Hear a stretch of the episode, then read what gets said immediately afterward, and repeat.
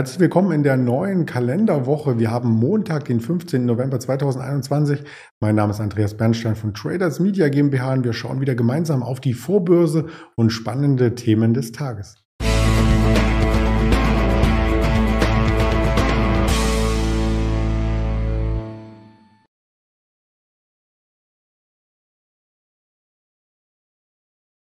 Diese sind hier grob skizziert. Wir möchten natürlich wieder über den DAX sprechen zum Wochenstart. Wir sprechen über den Bitcoin. Dient er als Inflationsschutz? Da gab es nämlich News am Wochenende. Wir sprechen über Nordex und über Wirecard. Die hatten wir lange nicht in der Berichterstattung. Das hat heute einen bestimmten Grund. Deswegen ähm, ja, ist das heute eines der Kernthemen, die wir dann später auch nochmal ausbauen möchten mit unserem Händler Daniel gegen 10 Uhr, 10.30 Uhr auf diesem Kanal zu sehen. Auf jeden Fall. Ja, neue Rekorde gab es im DAX am Freitag. 16.094 war der Xetra-Schluss, war auch der Schlusskursrekord. Und man sieht hier an den Schwankungen, dass es vornehmlich wieder 9 Uhr Bewegung gab und dann am Nachmittag noch einmal zur US-Eröffnung das Tagestief, das Tageshoch wurde kurz nach Mittag erzielt und das war übrigens das Hoch, was wir auch im Future in der Nacht gesehen hatten bei 16.123 Punkten und insgesamt von der Bandbreite her waren es weniger als 60 Punkte, die wir hier im DAX sahen. Also für einige Händler mag das Ganze langweilig erscheinen, ist aber sicherlich nicht so, weil erstens kann man sein Trading natürlich ähm, den entsprechenden Marktbedingungen anpassen und zweitens haben wir ähm, hier auch entsprechende Quartalszahlen die den Index zwar nicht bewegt haben unterm Strich, aber die bei den Unternehmensdaten selbst schon für Furore sorgten. Da stellen wir jeden Tag einige vor. Und das soll auch heute das Thema sein, nachdem wir erst einmal auf das große Bild im DAX geschaut haben. Weiter über der 16.000 und vor allem weiter über der 16.030. Das ist nämlich das hoch gewesen aus dem August und da kann sich der Markt ähm, sehr schön ähm, behaupten, noch nicht richtig loslösen. Wir hatten zwar in jedem Tag äh, ein neues Rekordhoch oder zumindest ähm, sind wir in Rekordhochnähe gewesen. Per Schlusskurs sieht man hier ganz, ganz deutlich, die letzten vier Handelstage gab es Rekordhochs aber es ist eben nicht mehr dieser Move, den wir in den letzten Wochen davor gesehen hatten. Aber das ist auch nicht verwunderlich nach 1300 Punkten Handelsspanne, die wir ab Mitte Oktober bis Mitte November gesehen hatten, dass der Index hier mal ein wenig verweilt. Also alles gut soweit und auch vom Fear in Creed Index wird langsam alles gut, denn der normalisiert sich etwas, ähm, weil diese hohen Zahlen, wir waren ja zwischendurch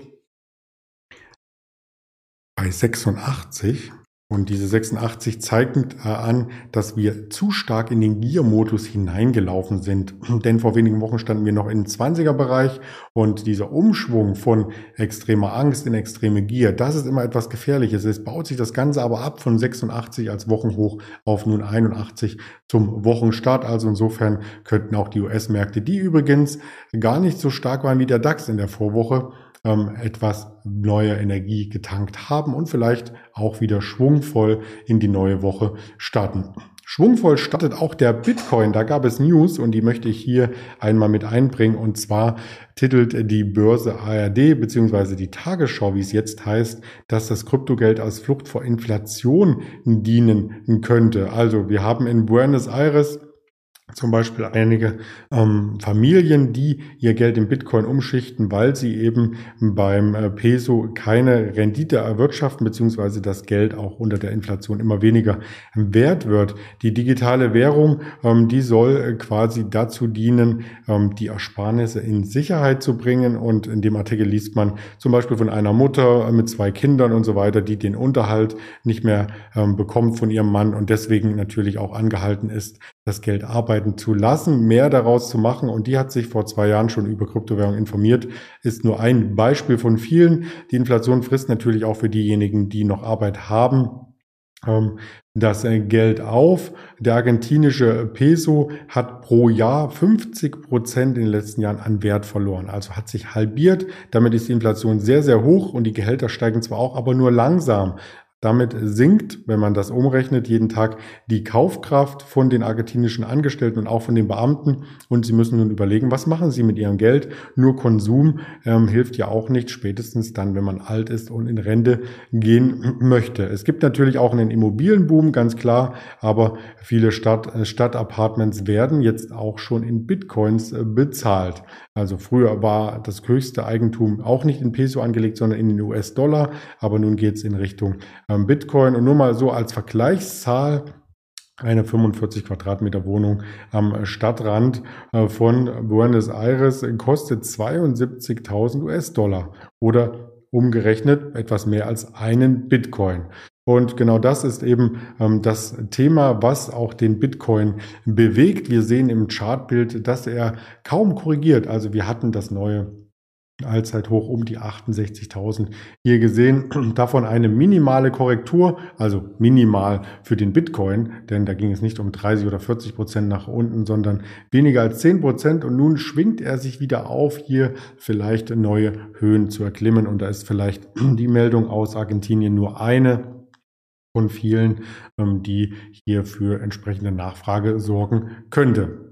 Wir schauen auf einzelne Aktienunternehmen, unter anderem auf Nordex. Da wurde heute Morgen Bilanz gezogen und die Bilanz ist, das war aber auch schon erwartet worden nach den neun Monatszahlen, gar nicht so gut, denn Nordex hat Probleme und zwar ähm, Probleme im Sinne von, sie müssen auch für den Transport und für die Rohstoffe entsprechend aufkommen und wenn diese Dinge steigen, dann muss natürlich auch entweder die Preise müssen dann angehoben werden oder es muss äh, an den Margen etwas weggeknapst werden. Und genau das passiert hier.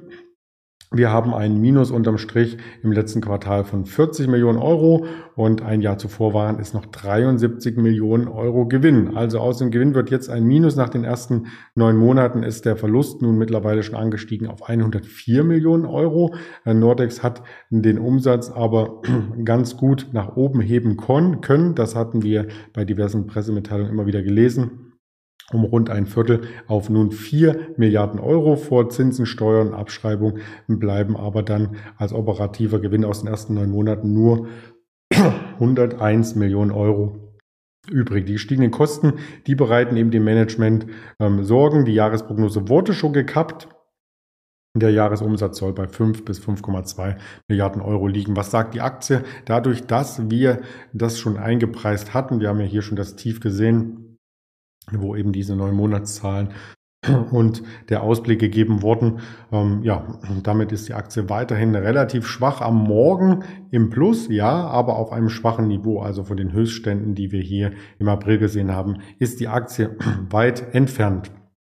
Eine weitere Aktie, über die wir sprechen ähm, sollten, aus gegebenen Anlass, ja, das ist die Wirecard. Und die Wirecard hat nämlich, ja, mittlerweile schon lange nicht mehr im DAX, aber ähm, interessant vielleicht für den einen oder anderen, der sie immer noch hat, im Depot, da soll es ja noch einige geben. In der muss äh, schauen, ähm, dass er die Aktie hier veräußert. Die Zeit drängt. Wir hatten am ähm, Freitag schon einen Kursabschlag von 45 Prozent. Also das war schon ähm, ordentlich und hat man auch selten gesehen in Aktien, die ehemals im DAX waren.